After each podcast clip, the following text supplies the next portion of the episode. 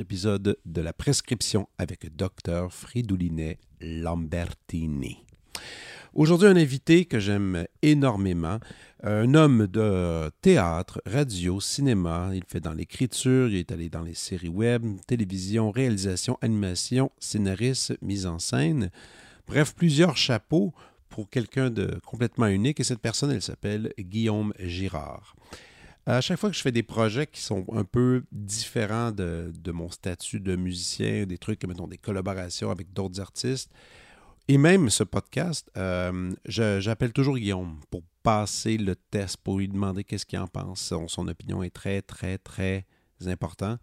Euh, parce que c'est. Il n'y a aucune bullshit. Hein. On, le dira, on dira ça crûment, mais il y a peu de gens qui, qui peuvent dire la vérité brute. Et quand on en connaît un ou deux, parce que c'est très rare, mais c'est important de les garder proches parce que ces gens-là sont très utiles. Et bref, même ce podcast-là, je l'avais appelé. Dès que j'avais eu l'idée de le faire, c'est lui que j'ai contacté. C'est lui qui a trouvé le titre, d'ailleurs, euh, de l'émission. Et finalement, il a accepté euh, de venir pour, une, pour une bonne conversation d'un homme assez incroyable et spectaculaire. Et je vais vous le présenter convenablement. Vous savez, d'habitude, euh, j'ai des biographies que je lis, bon, qui sont, disons, assez euh, protocolaires, dans lesquelles on passe euh, la carrière en détail, tout ça. Et j'aime bien ça parce que ça donne un, bon un bon cue sur qui ils sont. Mais dans ce cas-ci, Guillaume m'a donné la plus courte biographie qui est à saveur un peu poétique, mais si vous êtes curieux de, toutes ces réalisations, ben allez sur Google un petit Guillaume Girard et vous le trouverez. Troisième d'une fratrie, Guillaume Girard est né à Québec en 1980 et outre ses aventures en spectacle vivant, il travaille en télé depuis 2005. Il a écrit, produit et réalisé en plus de poursuivre sa carrière de comédien dans de multiples projets. Il aime croire qu'il apporte un peu de con dans ce qu'il croit être la composante la plus importante de toute bonne comédie, le contenu. Voici mon entretien avec Guillaume Girard.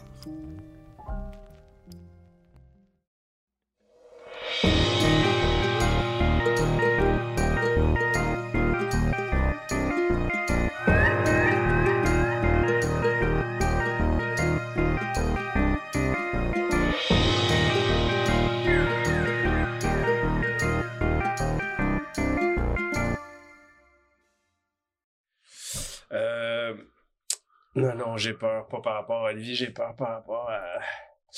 À la discussion? Euh, non, oui, bien sûr. Euh, peur, hein? tu me crains? non, mais je suis comme bon. quand je t'ai invité dans les podcasts, ça arrive pas souvent, mais. T'en as fait quand même de. J'en ai vu deux euh, qui traînaient avec euh, Jake, entre autres. Oui, exact. C'est ça. C'est quoi les autres t'as fait un peu? Euh, j'ai fait euh, le podcast de Pierre Bruno Rivard. Tu sais, c'est juste que je suis toujours un peu. Euh, je doute toujours de la pertinence de ma présence dans un podcast. C'était qui s'est là? Ah non, je partage un local avec un autre prof. Ah, non, mais les. Ouais, mais c'est drôle, tu dis ça. Tu, tu, doutes de ta pertinence, mais ça, je t'ai entendu dire ça souvent sur un paquet d'affaires. Tu sais. Ouais, c'est ça, mais tu sais, c'est comme tellement important pour moi de de l'être là autant que possible pertinent. Fait que là tu te dis ouais mais là moi je suis pas une vedette tu sais je suis pas tu sais j'ai toujours un petit euh, ah, la plupart des gens qui viennent à mon podcast sont pas nécessairement des vedettes en fait bien sûr, mais en même temps il y a tout le concept d'une vedette c'est quoi là? Oui, oui. mais tu sais, on le sait un peu c'est quoi, puis on le sait un peu que j'en suis pas. mais c'est pas vrai, ça. C'est ben, est-ce que OK, tu as quand même connu des élans où tu étais un peu une vedette? Tu sais, ton allons dans le passé, quand tu faisais un truc qui s'appelait Frank versus Girard. Ouais. Ça, je me suis encore, ça m'avait impressionné. On s'est connus, toi, pour moi, c'était terminé. Cette affaire-là, je pense, ça faisait deux ans, je pense. Ouais, à peu près. À peu près. Puis on se promenait dans la rue. Ah oui, oui, bien sûr. Mais, c'est juste les que... des jeunes là, venaient te voir. Hey! Ouais. Puis, c'est, puis il te reconnaissait, il te collait, il te collait. Hey, Gérard, ça va, man? Nan, Ouais. nan, nan. Puis toi, t'étais super bon joueur avec ça. C'était cool. Ouais. Puis ça, c'était l'époque encore. L'Internet était là, mais pas vraiment. Pas Tant- vraiment. tant Pas que comme C'était du- des jeunes qui écoutaient de la TV. Ouais, Qui te reconnaissaient. Exact. tu as connu un peu ça. Tu as, eu aussi euh, ton show solo, quand même, dans un sens, à Télé- à Télé-Québec. Ouais, non, mais je, je, je, je suis quelqu'un qui vit un petit peu dans l'œil du public, mais je pense pas que ça c'est parce que t'es connu, entre guillemets, que t'es une vedette.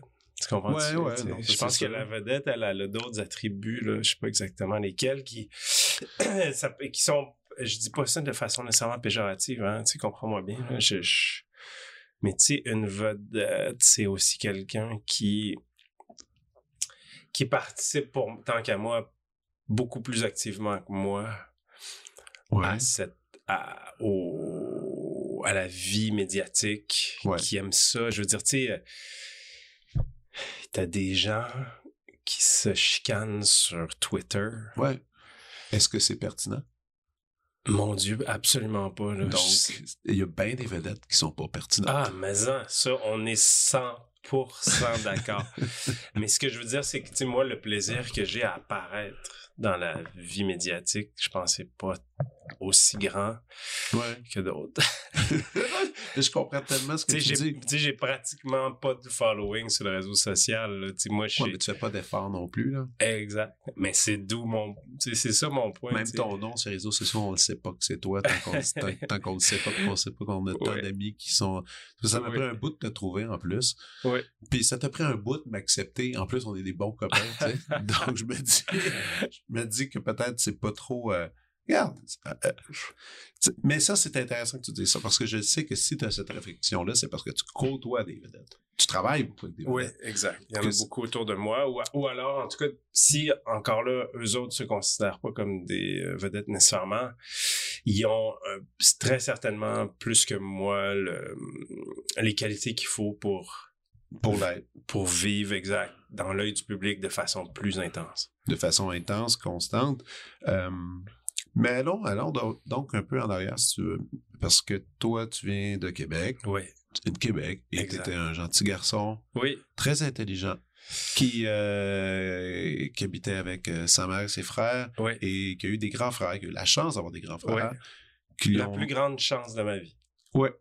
Et qui t'ont qui, et qui t'ont suivi, qui t'ont éduqué, je dire, qui était un exemple fort pour toi. tu sais. Oui. Il y en a des fois qui, euh, qui sont comme tristes ou qui ont de la, ran- de la rancune ou bien qui sont malheureux d'avoir été le dernier enfant euh, parce qu'il était comme traité comme le bébé ou je sais pas trop. Ouais. Mais dans ton cas, je pense que c'était un avantage quelque part. Euh, ouais, sûrement. Tu sais, euh, mes frères, moi, dans le contexte de ma famille, j'étais la grande vedette. Tu sais, euh, arrivé beaucoup plus tard que les deux autres. Donc, Ah. à- avec un, un intervalle de, tu sais, mon frère Phil a 9, 9 ans de plus que moi, puis je savais pas que c'était mon frère. Laurent 7 ans. OK. Fait que si j'étais vraiment, tu sais, j'avais vraiment ce, ce statut particulier un peu, euh, un peu un statut particulier parce que j'étais vraiment le bébé, puis parce que j'étais vraiment, en quelque part, euh, à beaucoup d'égards, le, le centre d'attention. Peut-être pas toujours pour des bonnes raisons, parce que j'étais peut-être un petit peu plus... euh, j'ai peut-être eu une adolescence un petit peu plus... euh, Mouvementé que les autres. mouvementé que la leur. tu sais. Ah, ouais. Oui, un peu plus euh, l'en- l'enfant, le mouton noir, disons, mais, mais très certainement, euh, je suis à beaucoup, beaucoup, beaucoup d'égards euh, tributaire de cette éducation-là que mes frères m'ont donnée. Mon frère Phil, comme tu le sais, fait de la bande dessinée, Oui. donc euh, il a toujours eu une espèce d'intérêt assez marqué pour la littérature, les arts, tout ça. Puis mon frère Laurent est un, écoute, à toute fin pratique, un athlète. Ouais. Puis donc, il m'a, il m'a aussi beaucoup euh, amené dans ce sens-là. L'anecdote que je raconte tout le temps, c'est que quand j'avais, quand j'étais jeune, mon, mon frère débarquait chez moi le matin sans prévenir. Et il me tirait du lit pour m'amener, euh, par exemple, dans Charlevoix, faire de la randonnée pédestre ou de l'escalade. ou- OK. Fait que moi, des fois, ça faisait pas longtemps là, que j'étais que j'étais endormi. Puis mon frère euh, me, me, me, me tirait vraiment littéralement du lit. Puis là, on- il me disait, viens, on s'en va faire du snow, ou on s'en va faire dans, dans les pédestres, ou je sais pas quoi. Donc, ce goût du sport-là, il vient de, il vient de là? Ben, probablement, tu sais. Euh... Ouais, probablement, tu sais. Puis le, le- après ça, mon autre frère, lui, m'amenait au cinéma. Ouais. M'amenait voir, euh, je sais pas, Jurassic Park. euh, au Philippe, cinéma. on devrait le nommer quand même, Philippe euh, Oui, Girard. Philippe Girard, exact. BD, B- on- BDiste, c'est ça son titre? Oui, BDiste. Mais il fait aussi plein d'autres trucs, il fait un peu d'illustration pour d'autres, je pense, des fois, ou euh, Euh, des projets peut-être un personnels. petit peu, mais c'est vraiment la BD. C'est ça, son son, truc. c'est ça son, l'objet principal de son travail artistique. Euh, puis mon autre frère Laurent Girard, donc qui est prof de maths au secondaire. Et euh, j'aurais le goût de dire euh, un peu un, une espèce d'aventurier, une espèce de gars qui est toujours intéressé à dormir dans une flaque de boîte la tête sur son vélo de montagne, ça. Fait que donc, Phil m'amenait au cinéma, puis après ça, on allait au Colisée du Livre à Québec, une espèce de, de bouquinerie, là, tu sais. euh, Importante, en fait. Il y a beaucoup de gens qui ont traîné là. là. Oh mon Dieu, je veux dire, tu sais, ça avait euh, trois, quatre étages, cette affaire-là. Ouais, en tout cas, dans mon souvenir, c'était gigantesque. C'est à rue Saint-Jean. Puis là, ben, Phil m'amenait là, puis il me disait, choisis, choisis quelque chose, choisis-toi de quoi? Ou alors lui-même me faisait une suggestion. Puis, puis tu sais, mes frères, évidemment, avaient toujours la... d- d'une façon ou, ou d'une autre, là, avaient toujours le la volonté que je que je prenne de l'avance. Ouais. Fait qu'il y avait ça quand même, tu sais, mon mes frères, je pense, ils- naturellement, là, je pense que c'est souvent le cas dans, dans une dans une famille, mais les aînés veulent que Mhm. que le plus jeune aille plus vite. tu Ben, je le vois avec mes filles. Je le vois avec ma fille Ben, de, de c'est 8 ça. ans, puis celle de 5 c'est ans. très puis typique, hein? typique de faire, ben là, euh, là, il est temps que tu apprennes à lire, il est temps que tu apprennes à faire des calculs. Puis là, Oui. elle lui montre un paquet de Puis elle lui montre ce qu'elle-même probablement apprend à ce moment-là. Ouais. Puis, fait que moi, il y avait ça aussi. Les, ouais. les gars, ils... mon frère était bien susceptible de me faire lire le dernier roman sur lequel lui avait Aimé. Trippé. Ouais, exact. ouais, ouais. Et puis aussi, euh, peut-être je me trompe, mais la télé n'a pas vraiment été là quand tu étais jeune. C'était les livres. Ouais, exact. Chez moi, on n'avait pas vraiment le droit de regarder la TV. On l'écoutait quand même, évidemment.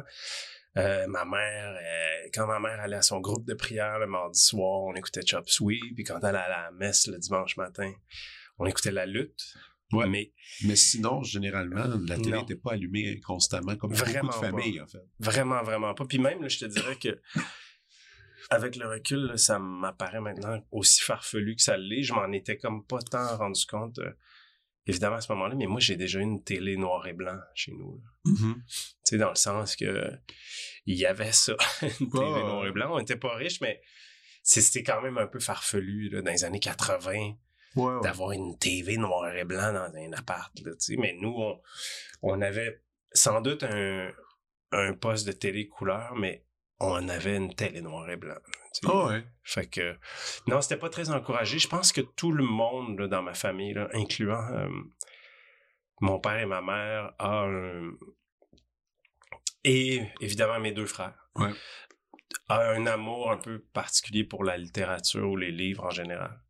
Sais, il y a un petit euh, je sais pas si c'est la bonne façon de dire ça, mais il y a peut-être même un petit côté un peu fétichiste, là, tu sais, et qu'on aime donc ça, les livres, puis euh, une bibliothèque bien garnie. Là. Tu sais, le- mon frère Laurent adore la lecture. Lui, il n'y a pas de livres nécessairement beaucoup chez lui, mais il, a toujours, il est toujours en train d'en emprunter à la bibliothèque. Ouais. Mais tu sais, on est tous, on est tous très fiers de notre, Mais notre étagère pleine de livres. T'en as beaucoup, en- entre autres. hein. Ouais, Chaque ouais. fois que j'étais chez vous, j'étais un peu fasciné, mais il faut Ouais. quand même eh, expliquer aussi que tu as une pratique de la lecture qui est intéressante parce que pour moi, lire, c'est c'est un défi. Mais un défi, pas un défi, ben, c'est juste que c'est lent. Pour moi, lire, c'est lent. Ouais. Puis c'est euh, puis c'est pas mal plus la confusion pour moi de lire que de des mots que de lire une partition de musique, clairement. Et ça, c'est établi depuis très longtemps Hum. Toi, tu lis vite, tu fais de la lecture rapide. Comme on a déjà discuté à maintes reprises, Ouais. moi, c'est quelque chose qui me fascine. Puis que, tu sais, j'en connais deux dans mon entourage. A toi, puis Jean-Philippe Cipriani, that's it. Ouais.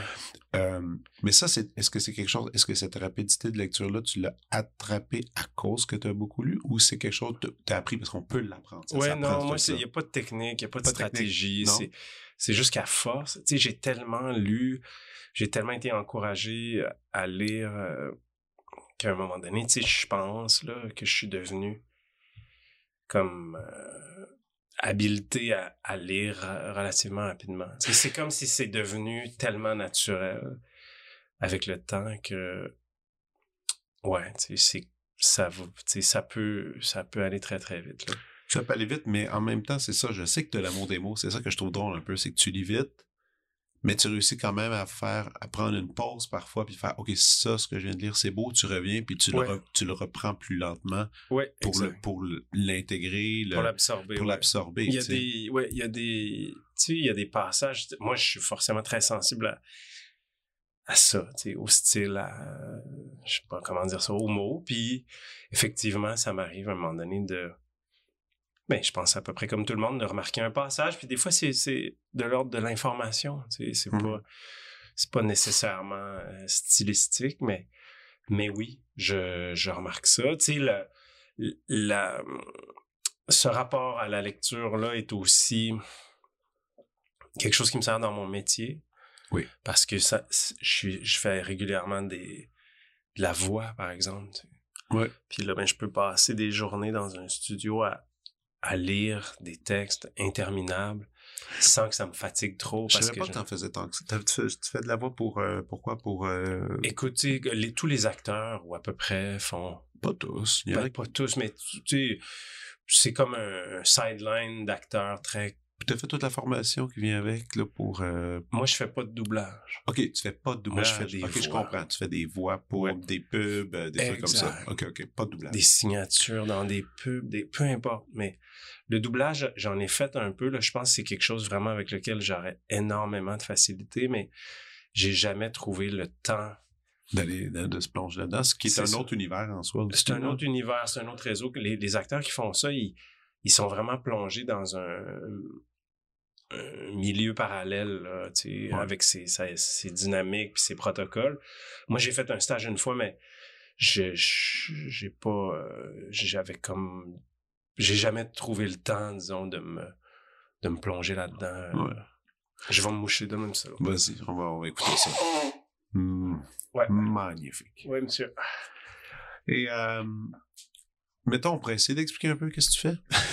My God, on peut essayer de- d'expliquer ce que je fais, ouais. Ou peut-être la base aussi, parce qu'à la base, tu t'es inscrit en théâtre, tu es venu étudier le théâtre Ouais, parce que tu voulais être comédien.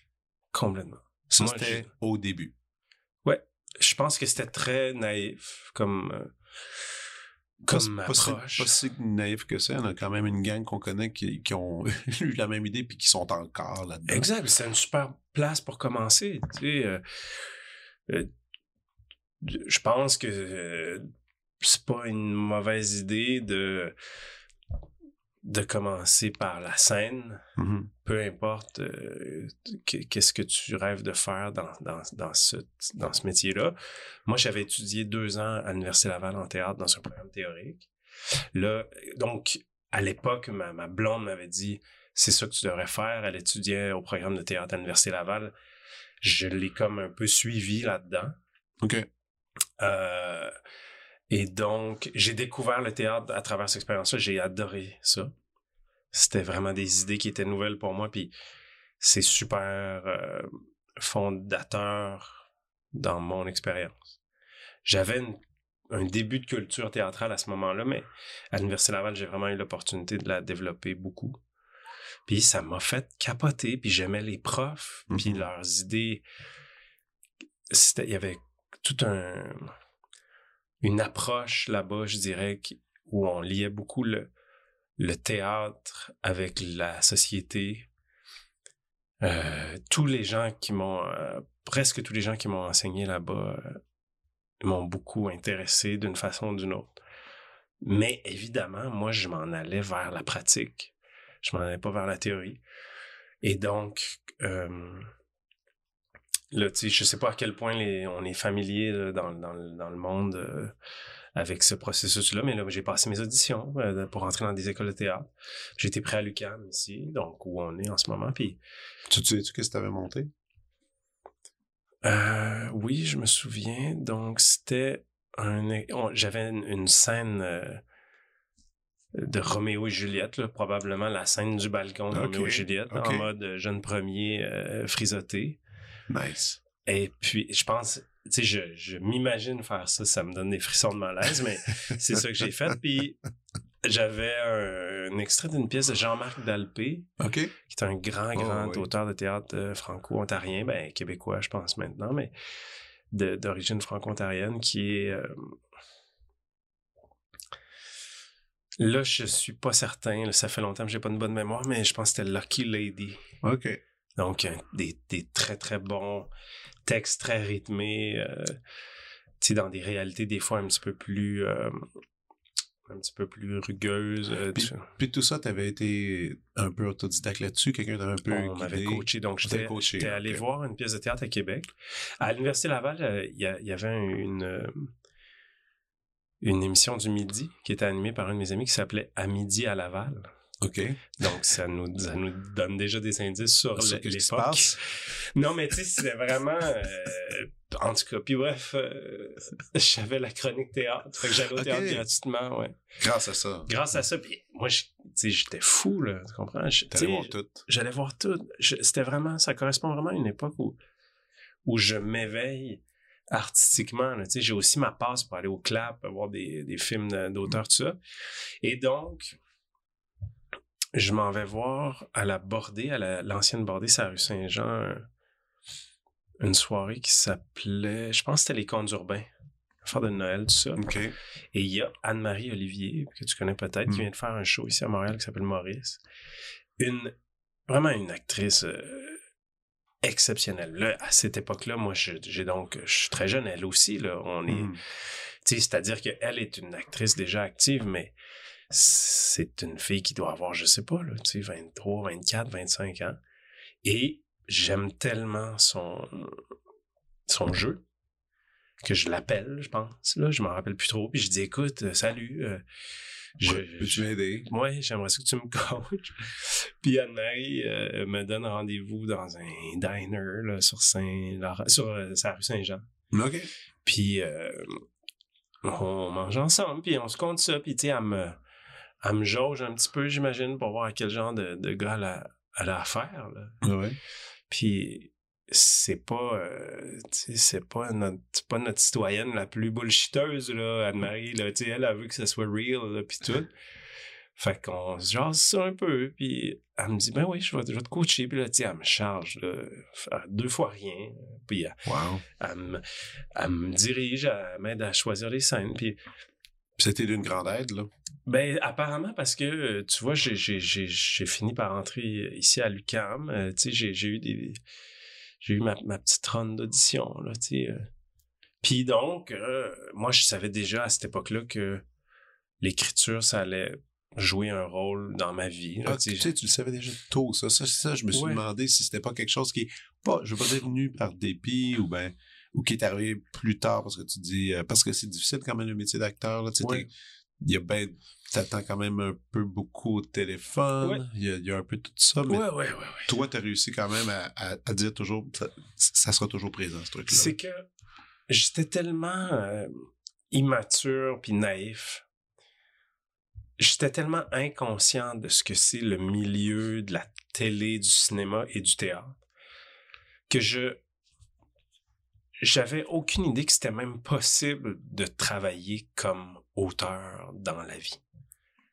Wow. Ça semblait vraiment pas quelque chose d'accessible. Quand est-ce que tu l'as su que c'était possible? Ou du moins, quand est-ce que tu as vu l'exemple devant toi qui, qui t'a rendu le, le truc réaliste?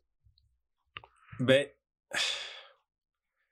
je te dirais que quand j'ai toujours écrit, depuis, euh, j'ai toujours écrit d'une façon ou d'une autre. Tu sais, je te parle de, tu sais, je- je- quand j'étais en second, euh, quand j'étais au secondaire, je pense en secondaire, admettons 3, fallait écrire des nouvelles. à l'école. Man, tu sais, en ce temps-là, on avait un esti de cahier Canada, man, on écrivait... Bon, à la main, là. Tu sais, on écrivait à la main, bon, ça, là, ça a l'air d'être les années 30, là, mais il y avait de l'électricité puis tout. Et il y a un prof à mon école secondaire qui s'appelle Régent Roy, Qui était, un, je pense, un prof très malheureux, un type qui voulait pas être là, qui était jeune, puis qui fait, je pense, plus ça. Aujourd'hui, j'ai recroisé des années plus tard, puis il, il était plus là-dedans du tout. Et Régent Roy, il me, il m'a vraiment beaucoup encouragé à écrire. Puis même, je te dirais, évidemment, avant ça, mes frères m'ont encouragé à écrire parce que quand j'étais au primaire, on avait dû écrire un conte à un moment donné. J'avais écrit l'histoire d'un... J'avais écrit un conte qui s'intitule Joe et Jack de bons vieux amis. L'histoire de des gars qui fument des clopes puis qui gagnent la 649. OK. Et, ultra réaliste aussi, comme, comme, Oui, exact. comme Oui. idée, là. Oui, vraiment. Tu vois mon univers. Hyper réalisme. Euh, et donc, mais mon frère était déjà complètement fan, tu sais. Puis là, ensuite, Régent Roy, mon prof de français Ouais. au secondaire, qui m'écrit, qui m'écrivait sur mes comptes euh, des mots très encourageants, tu sais. Hey, euh, Guillaume, c'est toujours un plaisir de te lire. Mais tu sais, pour un kid qui qui est un peu euh, perdu. Puis tu sais, moi, je venais, d'un, je venais de, de la maison des fous un peu. Tu sais, j'ai, j'ai toujours eu l'impression de, de vivre un petit peu des, de façon, des fois, alternative. Puis bref, là, tout d'un coup, j'avais je recevais beaucoup de validation. Puis ensuite, à l'Université Laval, j'ai pris un cours d'écriture Puis là théâtrale. aussi, c'était validé. C'était tout le temps validé, en fait. ça a été beaucoup validé. Fait qu'à un moment donné, moi, dans ma tête, il y avait, il y avait un signal dans ce sens-là, mais je, j'avais aucune idée de comment ça pouvait se cristalliser dans un monde professionnel. Puis, quand on a fait euh, Frank et Girard, à un moment donné, nous autres, là, on travaillait à partir d'un médium qui était déjà tout formaté. Le, le show de TV existait.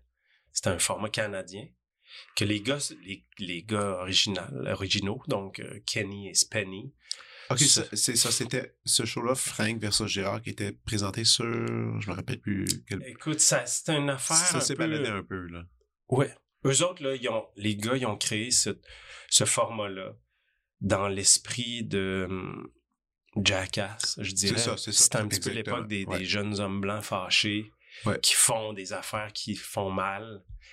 Et eux créent cette, euh, ce format-là qui s'appelle Kenny versus Penny, Qui qui est très populaire aussi. très populaire. Ils ont vendu ça dans le monde. Ouais. Euh, un des deux gars, à un moment donné, s'est mis à, à aller travailler un petit peu plus aux États-Unis. Là, il y avait un, il y a eu vraiment comme un hype. Ouais.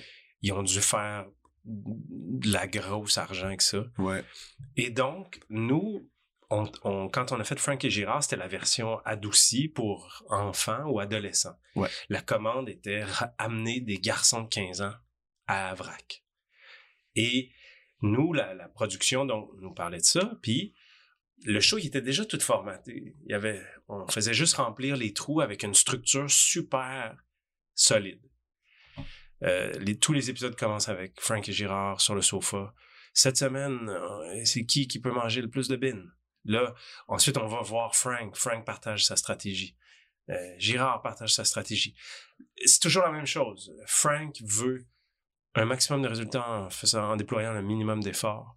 Ouais. Girard veut... C'est l'inverse Ouais. minimum de résultats, maximum d'efforts. S'il y a un prof d'université qui a déjà fait sa thèse de doctorat, c'est bin, je le rencontre. Bon, tu sais, tout, tout, tout ça était... Fait qu'on remplissait les trous, mais on travaillait avec des scénaristes. Il y avait d'abord euh, un scénariste, Benoît Roberge, qui a vraiment créé le show avec nous autres, mais ensuite un autre, puis un autre. Puis, là où je veux en venir, c'est qu'à un moment donné, Frankie il a dit, mais nous aussi, on devrait en écrire. Parce que c'est pas de un si compliqué que ça, parce qu'on on est plongé dedans, parce que Frankie, lui aussi, déjà à l'époque, il avait des, vol, des velléités de, de- d'écriture. Ouais. Fait que c'était comme, ben oui, puis là, tout d'un coup, on va, on va avoir des crédits En dans plus. le monde officiel de scénariste. Oui. Fait que c'est là, tout d'un coup, tu sais, j'étais comme, ah, ouais, ouais, ouais, ok, ok, ouais.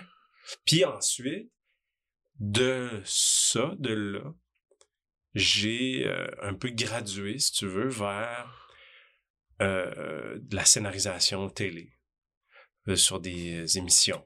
Mais quand même, il y a une grande différence entre Frank versus Gérard dans laquelle tu pouvais écrire, tu écrivais pour toi.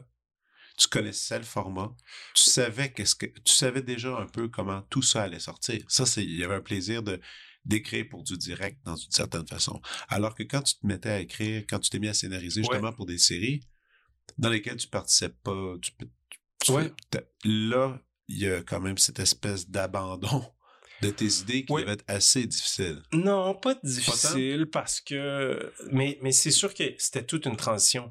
C'était très naïf de croire qu'à partir un scénario de Frankie Girard, c'était pas compliqué à écrire, il n'y a pas de dialogue, il n'y a pas de didascalie. C'était un canevas de, de mise en situation.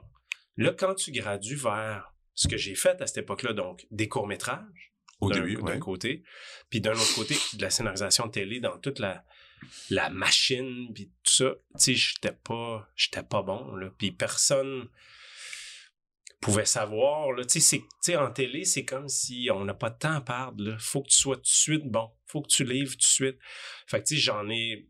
j'en ai rencontré des petites difficultés. Puis là, à un moment donné, je sentais là, que ce que je livrais, ça marchait pas. J'étais dans la machine, là, puis la machine, elle la roule. Là. Fait qu'il y a tout eu un... Il a, il a fallu que je fasse un travail très profond d'éducation par moi-même suite à ça. Parce que dans... Je sentais que le travail que je faisais, il était pas bon. Puis je le sentais aussi dans mon travail en court métrage, même si c'était ça s'était fait de façon un peu plus amateur ou en tout cas DIY.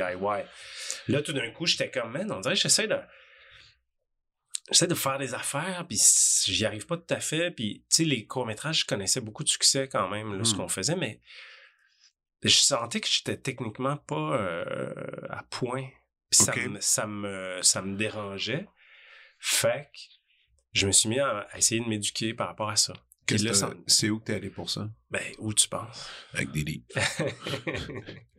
Une couple de livres de classiques, d'écriture. Exact. Euh, mais tu t'es arrangé tout seul. Ouais. C'est ça qui est arrivé. J'étais un peu seul. Je pense pas être un. Je sais pas, je pense pas être un type qui apprend très très bien dans la vie. Fait que ça a été comme un peu long. Euh, sais, là, partant du principe que je serais capable à l'heure actuelle, aujourd'hui, de, bien écrire un film ou un scénario, là, mettons que c'est ça la prémisse avec laquelle on travaille, ben, j'ai commencé à, à peu près au même endroit euh, que tout le monde, c'est avec Sid Field. C'est comme un peu le premier, pas le premier, là, mais il y, y, en a d'autres, mais le gourou, le original gangster là, du, de la scénarisation. Sid Field. Le livre, c'est quoi? Il y en a plusieurs. Là, Il en a écrit plusieurs. C'est un type, d'après moi, qui, euh, qui, qui, a connu un certain succès avec ça. Parce qu'il y a. Sais, Hollywood, c'est tout un. C'est comme une terre promise. Hein. Il y a beaucoup de gens qui, qui vivent dans l'espoir d'un jour euh, être scénariste à, Los Angeles ou tout ça. Puis bref, euh, celui que moi j'ai lu, puis qui m'a vraiment striké, c'est The Screenwriter's Workbook. Une affaire comme ça. Fait que Sid Field, essentiellement, ce qu'il nous dit, c'est une histoire, euh, en, en se référant à un scénario, là, mais un scénario de film, ça a trois actes. Un début, un milieu, puis une fin. Comme, à l'opéra. Même chose. Tu sais, c'est super basique. Puis, tu sais quoi, je, je crois quand même, je trouve que Sid Field, là, il, a, il simplifie beaucoup, mais c'est un super, c'est une super porte d'entrée vers la, vers les techniques de scénarisation. Puis, puis c'est, c'est très... C'est très... Pour moi, l'approche des trois actes, c'est très fonctionnel dans son principe. une histoire, et tous les films ne sont pas des histoires. OK? Mm-hmm. Une histoire, ça a un début, un milieu, puis une fin. Ça, là, pour moi, c'est super simple à comprendre à appliquer, ça nous, tu sais, puis les chansons que ton début, puis ta fin, ben c'est pas les parties les plus longues de ton récit. Hein, tu sais, on tu sais, c'est plus comme une sorte de... Puis là, si tu, peux utiliser ça de toutes sortes de façons, puis... Tu sais, parce que dans le sens qu'en humour, c'est la même chose. Ah, j'allais dire ça. Les mêmes choses. La, construction d'une blague, d'une joke. C'est la même chose. C'est trois actes. Bon, puis... Euh, tu sais, donc, dans ce cas-ci, ça serait... Euh, c'est toujours le même principe, une hypothèse, une thèse puis une synthèse, là, disons. Là. Ouais. Fait que, tu sais, euh, je, je, je pense que ça s'applique. Je pense que ça vient aussi d'une façon dont notre cerveau est construit, le cerveau humain. Je pense que le cerveau fonctionne comme ça. Fait que c'est pas un, hasard. Je pense que ce, ce, principe des trois actes-là, il correspond à, à, la nature humaine. Et si ce que tu veux, c'est raconter une histoire. Puis là, après ça, cette, euh, cette théorie-là, ben, elle, elle, se... Cette, mais même cette pratique-là, elle se complexifie parce que on va ajouter certaines charnières qui sont, je pense, euh, inévitables. On doit absolument les, les rencontrer si on, euh, on veut créer un récit. Un climax. Je pense qu'il faut un climax dans un récit. Euh. Je pense que toutes les histoires, c'est super important, doivent nécessairement, par la force des choses, raconter un changement. Fait qu'est-ce que c'est un changement euh, à l'intérieur ou à l'extérieur du, du, héros ou de l'héroïne ou est-ce que c'est euh, quelqu'un ou quelque chose change? Des fois c'est le monde autour du héros de l'héroïne un exemple patent c'est Paddington 2 si tu as vu Paddington 2 oui. Paddington change le monde autour de lui vraiment de façon très très tangible avec sa bienveillance et donc, la prison, si tu te rappelles bien, il rentre dans une prison grise, euh, puis il sort de là, puis la prison est rose. Oui. Parce qu'avec, à force d'accidents, puis de, de drôles d'événements liés à ses bonnes intentions, à sa bienveillance, le monde change autour de lui, puis les, la population de la prison change aussi, puis bon, tout ça. Fait que des fois, c'est ça, ou alors des fois, c'est le héros comme tel qui change. Un exemple très probant de ça, c'est le parrain. Parce que Michael débarque au début du parrain dans un party avec sa blonde. Il est, il est habillé comme un soldat décoré, ce qu'il est. Il revient de la guerre, puis il, il, dit à sa blonde, ben, voici ma famille, et je t'avertis, je suis pas comme eux. Moi, je suis pas ça. Puis elle a dit, mais pourquoi? Puis évidemment, on comprend assez vite pourquoi, parce que sa famille, c'est... Mais à la fin du film, Michael a tué des gens pour venger son père. Puis il est lui-même habillé et on lui embrasse la main. Puis on lui embrasse la main et il est devenu le parrain. Hmm. Donc, il passe d'être un soldat décoré euh, qui, qui peut être, euh, je sais pas quoi, honnête, whatever. Fait que toute cette notion de changement-là, -là, c'est au cœur du travail de, de, scénariste ou de raconteur d'histoire, je pense. Puis ça, tu as découvert ça justement dans ce bouquin-là? J'ai découvert ça dans ce bouquin-là, mais ensuite dans les 25 autres que j'ai lus, puis dans les recherches complètement obsessives. Et dans les films que tu, que t'observais parallèlement ou le théâtre ou quelque C'est ça. Ouais. C'est ça. Mais après ça, tu sais, le, le, la narration, le récit, c'est moins important au théâtre. Le théâtre, il, y en a, il y en a souvent, tout ça, mais le théâtre, il, est plus euh, attaché à des formes, euh, euh, à des à de la poésie à la limite. Tu sais, un, ça reste quand même une autre bébite un peu là. Ouais, ouais, absolument. Puis donc, tu, tu prends ces années-là, comme tu dis, ça prend du temps. Ça prend du temps à, assimiler toutes ces connaissances-là, les mélanger, faire des essais-erreurs. Ouais. Euh, à quel moment t'as comme senti que là, ça fonctionnait mieux, justement, dans ton écriture? Ah, ça, je le sens pas encore. Tu le sens pas encore. Et, et c'est bien. Et c'est bien que tu le sentes pas encore parce que ça t'amène justement à, te dépasser. Mais il y a quand même des moments où tu as fait OK, là, ça fonctionne mieux. Mais il y a, c'est plein de moments. Il y a, tu sais, il y a. Euh, l'écriture de, de films, moi, ça commence beaucoup avec mon chum Yann Bains, que tu connais. Puis là, on écrit des courts-métrages. Puis là, notre ami Sabtran réalise des courts-métrages. Puis là, on, a un certain succès avec ça. Puis Yann, a un, il a un très, très beau et très, très bon cerveau qui nous fait faire des bonnes choses dans ça, puis qui nous aide, puis tout ça. Puis parce que lui, il a, je sais pas quoi, là, il y a, il a des... Il y a une compréhension peut-être plus instinctive que moi du médium. Fait que notre collaboration a, a fleuri beaucoup. Puis, à un moment donné, on écrit un long métrage. Puis, on, on fait pas de demande de bourse ou d'affaires. On écrit un long métrage. Pour le trip. Pour le trip. Pour essayer de comprendre c'est quoi, quel souffle ça demande, puis tout ça. Puis, le film a jamais été produit, mais partout où on l'a envoyé, on a on a reçu beaucoup de feedback positif il y a beaucoup de gens, il y en a du monde qui ont voulu le faire, ce film-là. Puis, puis ça, veut, veut pas. Donc, on écrit en s'instruisant, en s'éduquant. Puis là, à un moment donné, ah ouais, tu sais, on voit bien qu'on fait quelque chose comme faux parce qu'on a tellement de retours positifs. Fait que ça, ça a été aussi un gros déclencheur. Puis là, tu dis, on est proche de toucher quelque chose qui va Ouais, on sent là, que ça marche, là, qu'il y a, tu sais, puis, puis là, là, tu sais, il y en a du monde qui nous dit, ben attendez un peu les gars, on pourrait peut-être le faire votre film, puis blabla, fait que, puis là même, éventuellement, je, je, commence à obtenir des contrats sur cette base-là. Fait que la, série sur laquelle j'ai travaillé pour toujours plus un jour, ça, ça vient, c'est né un peu de ça. C'est des producteurs qui ont lu ce scénario-là puis qui, ont, qui m'avaient dit à la base, ben on a déjà un show de TV en développement qui ressemble beaucoup à ça. dans sa... Fait que là, au début, c'était non. Puis à un moment donné, un an plus tard, hey, mais ça te tenterait-tu d'écrire sur le show? La, la personne qui devait le faire, elle peut plus.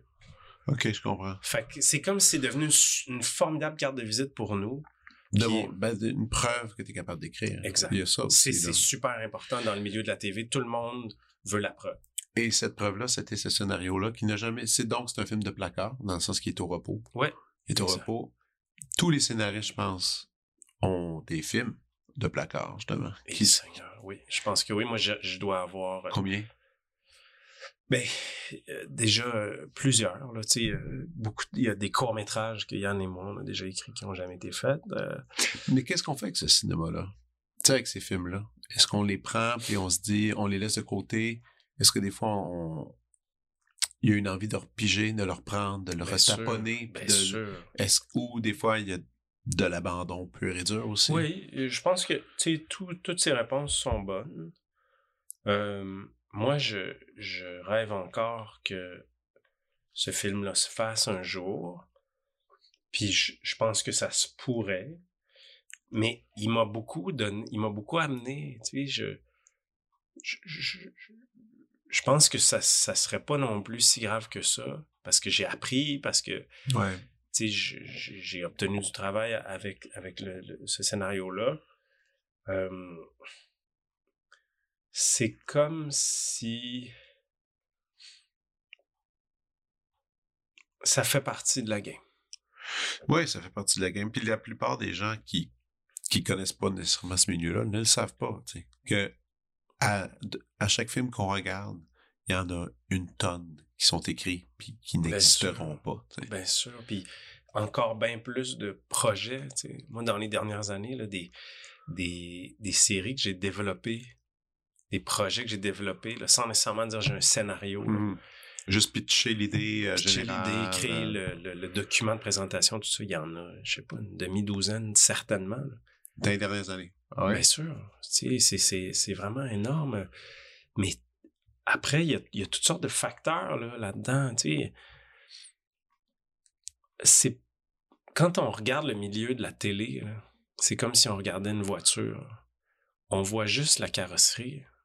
Mais là, en arrière de ça, il y a tout un moteur, il y a tout un système mécanique qui a obéi à des à toutes sortes de, de, contraintes et de perspectives très précises. C'est pas tu sais, je dis ça sans aucune amertume, là, mais c'est pas les meilleurs scénarios de films de l'année qui sont produits. C'est pas de même, ça marche. Là ça se peut pas déjà, c'est trop subjectif, euh, bon, etc. Mais c'est aussi que à un moment donné, il y a des contextes, il y a des, il y a des pressions, des leviers, il y a des gens qui, à un moment donné, c'est eux autres qui doivent faire des films en ce moment, pour une raison ou une autre. Ou alors, peu importe, tu sais, en télé, les vedettes, là, la question des vedettes, là, on en parle un peu au début, mais c'est super important.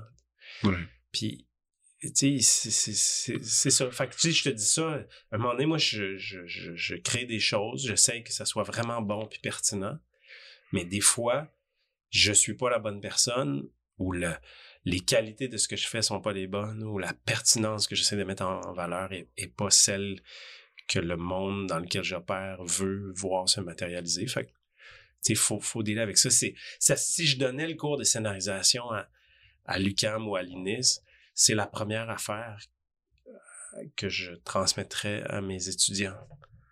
pensez pas que c'est parce que vous êtes vous avez fait un travail de très très grande qualité que c'est nécessairement que ça va nécessairement fonctionner.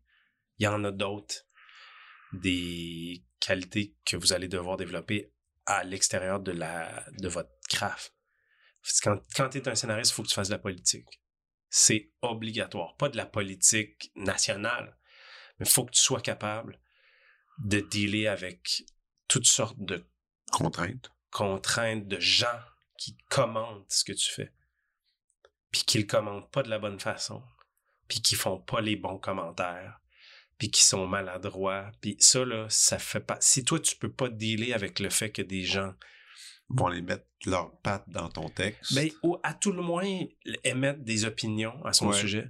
Tu peux pas être scénariste. sais, ça se peut pas vraiment. Puis, tu sais, je te parle pas de gens malveillants, mal intentionnés ou nécessairement incompétents.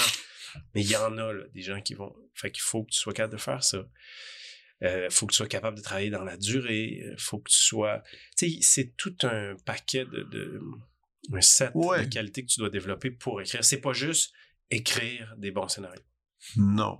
Et toi, t'es es, très structuré. moi, je le sais que combien de fois, euh, on va se prendre un verre, tu attends, ben oui, ben faut que j'écrive entre telle et telle heure, il faut que j'écrive. J'ai quelque chose à écrire. Ben, je suis très discipliné. Oui, c'est bon euh, ça. Je, je, je, ça, c'est sûr. Structuré, j'essaye. Euh, je sais pas à quel point, mais, mais j'essaye certainement de l'être. Euh, je te dirais que dans la mesure du possible, sais, chaque jour que le, bon Dieu amène, euh, j'essaie de mettre des mots sur des pages. Là, on parle beaucoup de scénario, on parle de, scénarisation. Euh, tu joues encore? Oui. Quand ça arrive, évidemment. Oui, peu, mais oui, peu. de temps en temps. Tu tu plus? Tu préférerais-tu plus? C'est dur pour moi de répondre à cette question-là là, de façon 100%. Tu sais, le j'aime ça jouer, mais j'aime pas beaucoup la vie d'acteur. C'est-à-dire? Moi, le jouer dans le film, jouer dans le show de TV, j'aime ça. Mais tout ce qui vient autour de ça, c'est un, un, ça me demande de fournir un carburant que j'ai en petite quantité. Donc, de représentation. auditions, de représentation, de de lifestyle, à la limite. Tu sais, les acteurs, ils, ils travaillent pas 300 jours par année. Là. Tu sais, il y a tout un, tu sais, c'est toute une vie qui est passée autour de la préparation d'un relativement petit nombre de jours. Tu sais, bon. Euh, tu sais, pour que je... Bon, ensuite, tu sais, j'aime ça intervenir dans le contenu, moi. Faut que je puisse un petit peu mettre mes mains dans le contenu, mais c'est pas tout le monde qui veut que les acteurs gossent dans leur scénario. En fait, la plupart du temps, non. Mais ben, souvent, ça dépend. Tu sais, je te dirais que les... En tout cas, ça dépend des écoles. Oh, ça dépend des écoles, ça dépend des réalisateurs, ça dépend d'un Ensuite, en toute euh, honnêteté, je, je, je, je, sais pas à quel point je suis un acteur euh, brillant. Je pense que je peux faire des affaires bien, tout ça, mais je pense que j'ai des attributs ou je, je, je sais pas à quel point j'étais un bon acteur, là, mettons, pour, pour, pour le présenter très simplement. Fait des fois, le bon projet se présente, puis je, je le fais avec plaisir.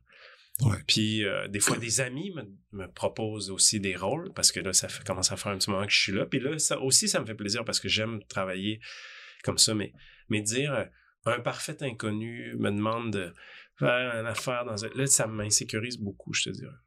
Ah, je comprends. Puis là, il y a la mise en scène aussi. Ça, on n'en a pas parlé encore. Ouais. Ben, quoi, pourquoi tu ris? Est-ce que ben, t'en fais? oui, oui, j'en fais. Ben, parce que je ris, parce que je, je, fais beaucoup de choses différentes dans la vie. Oui, oui. Puis là, on n'a même pas parlé de, de stripper des, des, des maisons, puis, de, puis, toute cette, oh, passion au bricolage que, tu, que tu as. Oui. Ça, ça, pourrait être, en fait, ça, ça serait le sujet complet d'un autre, d'un autre podcast. D'une série complète de série complète. Mais parlons de mise en scène alors. Parce que la mise en scène, tu as fait, as fait de la mise en scène de théâtre, as fait, mais tu as beaucoup travaillé dernièrement avec des humoristes. Ouais. Je. Écoute. euh, Est-ce que tu as écrit pour des humoristes, ça? J'ai oublié ça. Il me semble que t'as- t'as- Pas vraiment. Pas tant.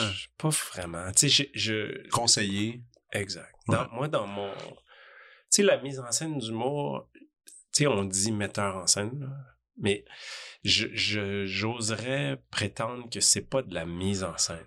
Hey, t'as gagné un trophée d'ailleurs pour ça. Exact.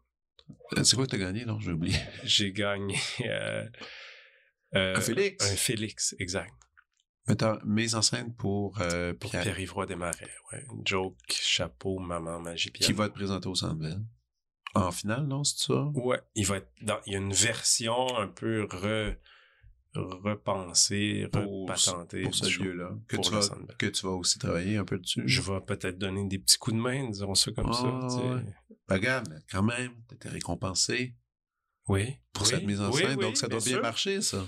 Ben, c'est-à-dire que je, je pense que euh, oui, c'est un super show d'humour. Euh, tu sais, Pierre-Yves m'a demandé de l'accompagner là-dedans. Moi, j'ai travaillé chez Juste pour rire dans les dernières années. J'ai, j'ai sur les galas Juste pour rire, tout ça. Et puis, euh, j'ai aidé Jay. J'ai fait de la mise en scène pour Jay euh, aussi. Puis, c'est quelque chose avec lequel j'ai une certaine facilité, je pense, d'accompagner des artistes dans la création de leur projet. Puis, entre autres, je pense que c'est une. Pourquoi je pense que t'es bon aussi là-dedans, c'est que comme tu disais tantôt, t'as une, une propre expérience de recevoir des commentaires. Tu sais, tu sais comment livrer d'une bonne façon un commentaire à quelqu'un. Sûrement. Sûrement Exact. qu'il y a de ça, puis c'est peut-être pour ça que le monde aime ça aussi travailler avec toi, parce qu'ils savent que t'es pas méchant. Non, bien sûr. Comme tu disais, t'es pas malveillant, puis t'essaies toujours de trouver la bonne façon d'arrondir les choses. et aussi, euh, il faut quand même, euh, euh, en tout cas, livrer des messages de façon directe. Tu sais, quand tu travailles Ouais. avec des artistes à un moment donné, puis que ces artistes-là s'en viennent connus, puis s'en viennent très populaires, il n'y a pas assez de monde qui leur dit ça c'est pas bon là. ça on fait pas ça là. ça marche pas ou, ou juste ça marche pas dans ton show Ouais. ça n'a pas d'affaire là puis je pense euh, humblement que je suis aussi capable de faire ça je suis aussi capable de dire à, à des à des artistes à des humoristes tout ça c'est pas c'est pas assez bon ça va pas c'est pas à la hauteur de ce que tu peux livrer Dans le contexte, puis dans le milieu. Exact. Les Puis- fois, la joke est pas nécessairement prête. Oui, c'est ça. Puis, tu sais, il faut savoir aussi que, tu sais, je te dis des affaires que j'ai ressenties, puis peut-être je me trompe, mais euh, l'humour, c'est un monde qui, qui, euh, qui est très corporatif. euh, puis, euh, moi, je- mon approche est plus artistique, puis je pense que les humoristes aiment ça. Je pense que à un moment donné, les humoristes aiment ça, discuter de façon plus artistique. Aussi, je me mêle pas des jokes. Les jokes m'intéressent pas. C'est pas là-dessus que je travaille avec eux autres. Euh, tu sais, je m'implique dans le contenu. Ouais. Mais les jokes, pour moi, c'est c'est c'est pas mon c'est pas mon département. Non, mais je sais que quand tu dis impliqué dans le, con- dans le contenu, je sais que quelquefois qu'on allait voir des shows, tu sais, des fois souvent tu disais, euh, il y avait une prémisse, quelqu'un partait sur un truc, puis il- changeait de joke, puis souvent, tu dis, ah non, reste encore deux minutes, Ouais. reste encore là-dedans, Ouais. t'as pas, t'as pas fait le tour Ouais, de l'affaire, puis Puis, ça, je sais que souvent, tu avais des frustrations avec ça. On finissait un show, tu disais c'était bon, mais il y avait Ouais. tellement à faire avec ce matériel-là, bon, on n'est pas allé. Tu sais. Ouais, c'est très particulier à, à l'humour. Euh, le processus de création de l'humour, c'est c'est spécifique. L'humoriste est tributaire du public. Ouais. Il construit son matériel en petits bouts qu'il présente devant des gens dans des bars, mettons, en rodage. Et si ça rit pas, c'est pas drôle. En effet. Tu sais, il y a, il y a un... c'est presque scientifique. C'est pour ça que je me mêle pas des jokes. Parce que si, tu sais, je, je, je vais me prononcer, je vais... Mais il y a un... C'est comme s'il arrive un moment donné où la, la justice divine a parlé. Ouais. Oui, c'est drôle, Chris. fait, ça fait 50 soirs d'affilée que j'ai fait, puis le monde rit. Ça doit fonctionner. Ça doit fonctionner. Fait moi, c'est, c'est plus sur des questions conceptuelles ou justement des questions narratives ou des questions de contenu ou de médium. Euh, c'est plus sur ces, ces, ces choses-là que, que je me euh, que je m'arrête puis que je discute avec eux. Puis à un moment donné, les jokes, je les laisse aller. Mais je peux te dire que de ce que je peux observer dernièrement, il y a de plus en plus d'humoristes, puis ça, ça me plaît bien, qui créent des spectacles qui sont entièrement dédiés à un seul sujet ou un seul thème. Ah oui, mais ça, c'est très européen, ça. Ouais, tu sais. euh, très, très, très anglais. Tu sais, il y en a. Écoute, tu connais mieux ce monde-là que moi, Ouais, je ouais. pense. Là, tu genre, moi, ultimement, j'en vois pas tant que ça de l'humour, mais je peux te dire que ça, un. C'est un- une tendance que j'observe. Qui est le fun. Moi, j'aime ça beaucoup. Puis, en tout cas, quand euh, Just for Laugh, on, on le voit quand ils viennent, puis qu'il y a un gars qui vient sur la scène, puis qui fait euh, Let's talk about my dad. Puis là, une heure passe, puis on a rien que parlé de son père. Ouais. Mais tu sais, c'est- ça, là. Et c'est parfait. Mais c'est qu'en tout cas, moi, comme spectateur, personnellement, je, je me sens mieux nourri. Ben, c'est théâtral encore. Ça vient au théâtre quand même. Ça Peut-être. vient à ton amour du théâtre, Peut-être. je pense. Peut-être. Je, je, je, je trouve en tout cas que ça me. que typiquement, là, quand c'est bien fait, évidemment, comme spectateur, je rentre chez nous et j'ai plus de. j'ai plus de matière, on dirait. J'ai plus de. Le, le spectacle a souvent eu plus d'impact dans. Ouais. dans tu sais, je suis un spectateur très critique, puis euh, très sensible, comme peut-être trop sensible, mais euh, pour moi, quand, la, quand le spectacle est dédié à un, un seul thème, j'ai- je rentre chez nous, on dirait mieux accompagné. Ouais. Puis il y en a, il y en a. Puis c'est, puis c'est vrai que de plus en plus, c'est en train de se faire. Même au Québec, tu dis? Ouais, ouais, dé- définitivement. OK. Ah, c'est cool, ça. Ça, ceci dit, tu sais, le, des fois, le, le sujet ou la thématique, ou en tout cas cette, cette notion-là, là, elle peut s'appliquer dans la forme seulement. Oui. C'est comme, ça peut être juste.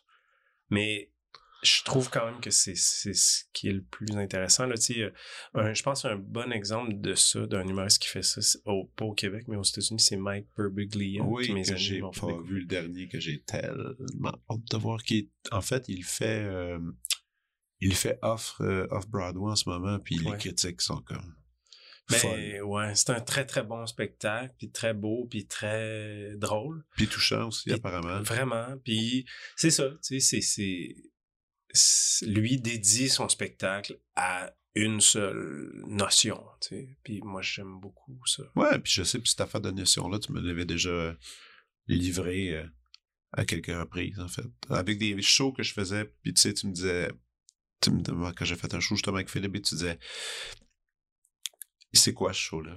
Puis, tu là, tu me disais, c'est important que tu écrives toujours une phrase qui va résumer tout. C'est Ouais. quoi ce show-là? De quoi ça parle? De quoi c'est ça parle? full important. Puis c'est pas obligé d'être sérieux, c'est pas obligé de, tu sais, évidemment. c'est.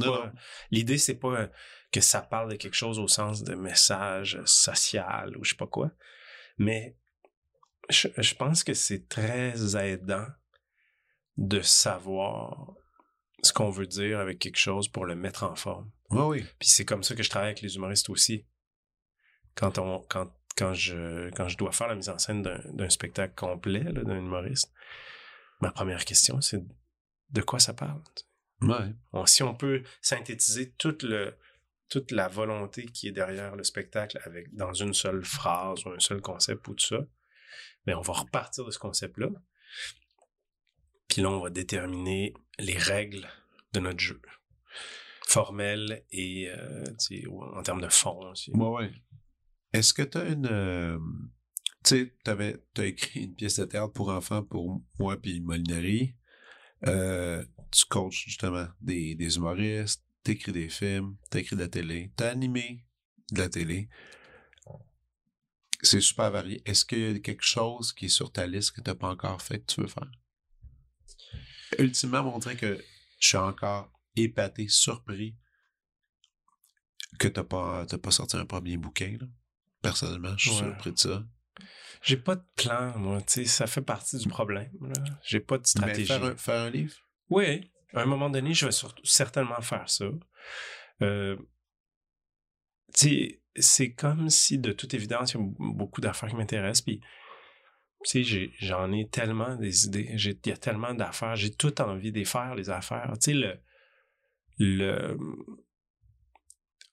c'est extrêmement dégueulasse ce que je m'apprête à dire, mais c'est aussi un peu vrai. Moi, là, la pratique artistique, ça a comme sauvé ma vie. C'est comme vital. Fait que mon amour, il est pas, c'est pas, euh, il, est pas, euh, c'est pas la moitié de quelque chose. Je suis fou d'amour pour tout ça. Je suis un spectateur euh, avide de théâtre, de cinéma, de whatever.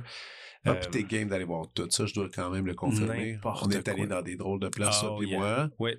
Puis t'es toujours partant, puis t'as toujours le... Tu, tu fais toujours l'espèce de reset avec tes yeux, puis tu fais OK, on donne une chance à ce qui se passe là devant mes yeux. Mais ça. Donc ça, c'est cool. Fait que, tu sais, euh, donc, tu sais, il y en a plein d'affaires, mais c'est sûr que aujourd'hui, tu me demandes qu'est-ce qu'est-ce que t'as pas fait que tu voudrais faire. Il y a beaucoup de choses, mais tu sais, par exemple, j'aimerais écrire une comédie musicale à un moment donné. Ah ouais? Ouais. Pour le cinéma, je, mettons, là, je pense que j'aimerais bien ça. Ce serait cool, ça. Ce serait vraiment cool. C'est super cool. C'est un médium. C'est malade. C'est... Ouais, c'est un médium qui. C'est drôle, hein, ça passe ou ça passe pas. Il y a du monde qui sont incapables. Moi, je peux en prendre une quantité de, même pas aider. Une comédie musicale, je trouve ça tripant. Je trouve que c'est. Ça peut aller dans. En tout cas, ça peut aller dans tous les sens. Ça, peut être, ça peut être drôle, ça peut être tragique, ça peut. Ouais. Mais tu sais, on parle beaucoup quand même de, de faire rire et tout ça, mais t'es quand même un gars qui aime le drame. Là. Ouais, ouais. C'est juste qu'avec la face que j'ai, ça va moyen. c'est de la comédie que je fais. c'est elle qui m'a choisi. On peut pas nier le physique. Euh, avant de passer, avant de passer à la prescription, je, veux, je tiens quand même à faire des merci à toi particulièrement parce que tout ce projet de podcast, quand même pris un temps avant de t'appeler à venir parce que, un, je t'ai gêné, intimidé, parce que je t'aime beaucoup. Puis aussi parce que t'as quand même, euh, tu m'as chapeauté là-dessus. Tu sais, t'es la première personne que j'ai appelée quand j'ai comme décidé de vraiment me lancer. Tu m'as comme confronté sur deux, trois affaires. T'es comme, OK, euh, t'as trouvé le titre. La prescription du docteur Lambert. ouais, c'est toi qui as trouvé le titre. Euh, t'as écouté les premiers épisodes, tu me donnais des petits commentaires, tout ça, tu sais, puis, euh, puis t'es quand même la personne envers qui je, je roule tous mes projets créatifs, j'y passe tout par toi, puis euh, Ouais, peut-être que je cherche une validation, mais surtout parce que je te fais confiance et que tu es une chouette personne. Alors, encore une fois, merci beaucoup. Ça me fait plaisir. Tu es bien fin de me dire ça. C'est évidemment la moindre des choses. Et allons à la prescription.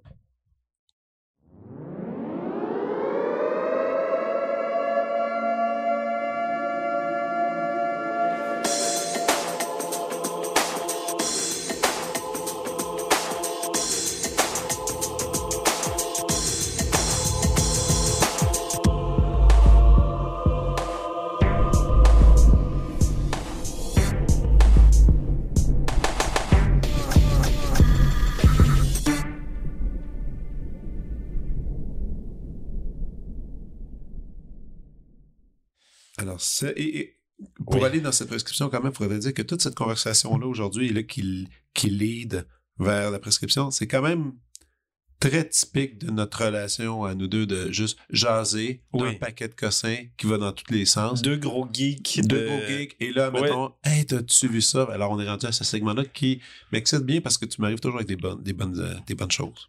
Ouais, ben écoute, je, je me suis fait une petite liste hier soir. Here we go. La prescription de Guillaume Girard. non, mais euh, je, te, je te partage euh, des toutes sortes de, de, de projets d'affaires que j'ai vus, que j'ai lus qui m'ont qui m'ont touché dans la, je dirais dans les dernières années. Ouais, c'est bon ça. J'ai essayé de, de rester le plus proche possible en termes temporels. Ouais. Euh, Et puis, euh, c'est ça. Donc, euh, la première, euh, le premier livre que je te partage, oui. c'est un livre d'Iris Bray qui s'appelle Le regard féminin. OK, je connais pas. C'est, j'ai été en contact avec ça en écoutant un podcast qui s'appelle Les couilles sur la table. Très, très bon podcast euh, féministe. Je suis extrêmement, je sais, peux pas t'expliquer exactement pourquoi, mais je suis très, très touché par euh, les questions dont on parle euh, en ce moment dans la société par rapport à la misogynie, puis le féminisme, puis tout ça. Puis la, l'animatrice du podcast s'appelle Victoire Tuaillon et elle a reçu à son podcast une femme qui s'appelle Iris Bray qui parle donc de regard féminin au cinéma et dans, en audiovisuel en général, mais plus spécifiquement pour le cinéma. Cette euh, femme-là a écrit un livre qui s'appelle Le regard féminin. Je l'ai tellement aimé que j'ai acheté toutes les copies qu'il y avait au port de tête pour pouvoir les offrir, puis tout ça. C'est extrêmement intéressant parce que pour moi, ça ouvre la porte à une nouvelle iconographie. OK. Euh, c'est très tangible. C'est, c'est donc le l'épisode du podcast où elle était invitée est fantastique. C'est un épisode en, en deux parties que tout le monde devrait, qui fait nos métiers devrait écouter. Mais sa pensée, puis c'est c'est vraiment super brillant, super positif, constructif. Et euh, j'ai beaucoup beaucoup aimé cette lecture là. Euh, tout comme tu sais, j'aime beaucoup la bande dessinée. Mhm. Je- moi, je suis né un peu en lisant euh, sur une pile de bande dessinée, puis mon frère m'en a fait beaucoup lire. L'album qui m'a le plus euh, plu dans les dernières, an- les dernières années, je t'en ai sûrement parlé, c'est un album d'un BDiste qui s'appelle Brecht Evans. Ouais. Ça s'appelle Les Rigoles. C'est vraiment très bon. C'est mon ami euh, Alex euh, qui m'a qui m'a fait découvrir ça. On la salue. Euh, au niveau cinéma, Oui. une passion qu'on partage. Euh, j'ai trois, trois films qui Ah. m'ont spécifiquement touché dans la dernière année. After Sun. Ah ouais. Mais ça, c'est mon film de l'année. Ben, je pense que moi aussi, là, j'ai- ça Ultimement, je veux dire, euh, que, euh, je. Je sais pas comment battre. Et puis c'est un premier long métrage en plus. Ouais. C'est ça qui m'est. très incarné, Très incarné. très bien joué. très bien joué. C'est très personnel. J'ai trouvé Ouais. bien dans le meilleur sens du terme. Euh, j'ai dit trois, je vais en dire quatre. Ok, vas-y. Euh, deux documentaires. Oh, Fire of Love. pas vu. Euh, C'est quoi ça, Fire Love? C'est-tu le truc des National Geographic, les deux euh, qui sont allés sur des volcans? c'est exact. Deux volcanologues français. J'ai vu ça au cinéma moderne l'autre jour. Euh, ben, tu sais, au- c'est le fun, le cinéma moderne, ils ont une espèce d'écran où qu'il y a plein de publicités Ouais. de, de films, puis il y avait ça, puis ça avait l'air. Écoute, il y a- je l'ai vu deux fois. Je suis allé deux fois le voir au cinéma. OK. Vraiment comme dans les années 80. Et il y, a une- il y a une scène sur une tune de Brian Eno OK. et, qui- où les deux volcanologues qui sont un couple, donc ils dansent devant un volcan en ébullition sur une chanson de Brian Eno. C'est ma scène de cinéma préférée de 2022. J'ai, je suis fou d'amour euh, pour cette scène. Euh, le film est narré par Miranda July, Ouais. qui est une réalisatrice, cool. une grande réalisatrice. Euh, j'ai adoré ce film. Je vous le recommande chaudement. Chaudement, bon. Je vous le recommande chaudement. Euh, je vous recommande évidemment d'aller voir le film de notre ami Stéphane Lafleur, si vous avez Oui. l'occasion, Viking, Viking, qui est super. écrit par Kamala, que tu as reçu Eric Boulian dans Oui. ce podcast. Euh, Il y a beaucoup de gens que j'aime dans ce film-là, beaucoup. Et je trouve que c'est aussi un très très bon film, avec des scènes vraiment fantastiques. Donc, Viking de notre ami Stéphane Lafleur et un autre documentaire de l'ONF qui s'appelle Cher Audrey. C'est entendu parler. je- ce film a une place très très spéciale dans mon cœur. Ok. Je peux pas vraiment euh, t'expliquer pourquoi, mais c'est un calice de film. C'est euh, sur le site de l'ONF, on peut le trouver? Euh, je ne sais pas. Moi, je l'ai vu au cinéma du parc. OK. Cher Euh, Audrey. Peux-tu- Cher Peux-tu Audrey. donner une, une ligne générale un peu, tu sais quoi? C'est l'histoire. Donc, c'est un film qui, qui euh, c'est un documentaire qui suit un couple de gens âgés. Et Audrey, donc la femme de, de ce couple, est atteinte d'Alzheimer. Et ça, évidemment, ça impacte la relation qu'elle a avec son, euh, son mari ou son chum ou je sais pas. Et euh, c'est vraiment un très, très beau film. C'est touchant, mais à un tout autre niveau. Là. Cool. Parlons théâtre. Ben oui, bien sûr. Allez, si vous avez l'occasion, allez voir Rondelet de Justin Laramé, théâtre Oui. documentaire. La rencontre de l'agriculture, donc c'est un, c'est un, un show de théâtre qui parle de, de la situation des, des laitières, des fermes laitières au Québec. Que, et ça va vraiment pas bien en passant? c'est une situation vraiment spécifique. Puis moi, je trouve que la rencontre de, du théâtre puis de l'agriculture, ça semble un mélange, ça semble un- une rencontre un peu improbable, mais ça fonctionne vraiment très bien. C'est un show qui est très bien fait, très touchant, très, très brillant. Euh, c'est très, très bon. C'est du très bon théâtre. Rondelet, ça va être repris à, à Jean Duceppe euh, l'année prochaine. Il faut voir ça. Et c'est qui qui est sur scène? Est-ce que c'est Justin? Non, Ouais. c'est Justin qui, Ouais, qui incarne Justin tout ça. Ouais, qui est là avec un musicien, euh, tu sais, un peu euh, partner, qui s'appelle Benoît Côté, qui est aussi un Ah romancier. oui, OK. Très, très bon romancier. Ouais, un compositeur de musique. OK, je vais peut-être inviter Justin à venir en parler. Je pense que ça Mais serait, ça, ça serait Invite intéressant. Justin puis invite Benoît aussi. C'est un très, très bon show de théâtre. Cool. Et finalement, j'en ai plus, mais je me, je, me, ouais. je, me, je me coupe, je me médite un peu moi-même. Deux séries télé. Ah ben oui. Atlanta. Oui, je suis pas à jour. Et c'est bon. La dernière est bonne? C'est tout ça, c'est très bon. Euh, la dernière, c'est peut-être pas la meilleure euh, saison de la série, mais c'est un vraiment un, un grand show de TV. Euh, conceptuellement, ou dans l'exécution, L'écriture aussi. écriture, c'est vraiment vraiment bien. Euh, et un autre euh, show, euh, une autre une autre série que j'ai beaucoup aimé qui s'appelle Reservation Dogs. Donc, euh, Ah, j'ai vu ça passer, mais je sais pas. Je sais même pas c'est quoi le. écoute, euh, des, c'est un genre de coming of age sur une réserve OK. aux États-Unis. c'est, je, je- je- pour moi, la, qualité euh, d'une œuvre d'art, c'est de me faire rencontrer des idées ou des façons d'exprimer ces idées-là qui sont inédites. Puis dans Reservation Dogs et dans Atlanta, je rencontre ça. J'aime beaucoup ça. Des perspectives, des points de vue que je connaissais pas. Tu sais, des fois, c'est juste des tonalités au niveau de l'humour. Des fois, c'est plus intello, conceptuel, tout ça. Dans les deux cas, c'est c'est vraiment des belles, belles séries que j'ai beaucoup aimées. OK. Wow. Merci beaucoup. Avec plaisir. Hein? Et euh, Je suis tellement écarré de parler. Je suis tellement Non. tanné de m'entendre dans mes écouteurs parler. Parfait. Non, Je suis plus capable. Puis ce qui est, euh, tu sais, j'ai envie d'annoncer, suivez Guillaume Girard sur Oui. les réseaux sociaux. Oui! Mais vous le trouverez pas. Alors, euh, essayez de le trouver quand il... En fait, regardez donc les génériques de, de, de, de, de télévision, de shows, de partout. Vous allez voir son nom circuler. Sinon, un petit Google search, il est bien cute, il est bien fin. Oui. Merci, Guillaume. Surtout cute. Merci. À Merci. plus. Fred. Ciao. Vous venez d'écouter La Prescription avec Dr. Fred Lambert. À l'animation, Frédéric Lambert. Réalisation, montage, recherche et bons conseils, Olivier Chamberlain. Au logo, Joël Vaudreuil. La musique, le groupe Crab. Jérôme Minière, Philippe B., Ben Chimie, Guillaume Beaulieu et Vincent Vertefeuille. Merci d'avoir été à l'écoute et à bientôt.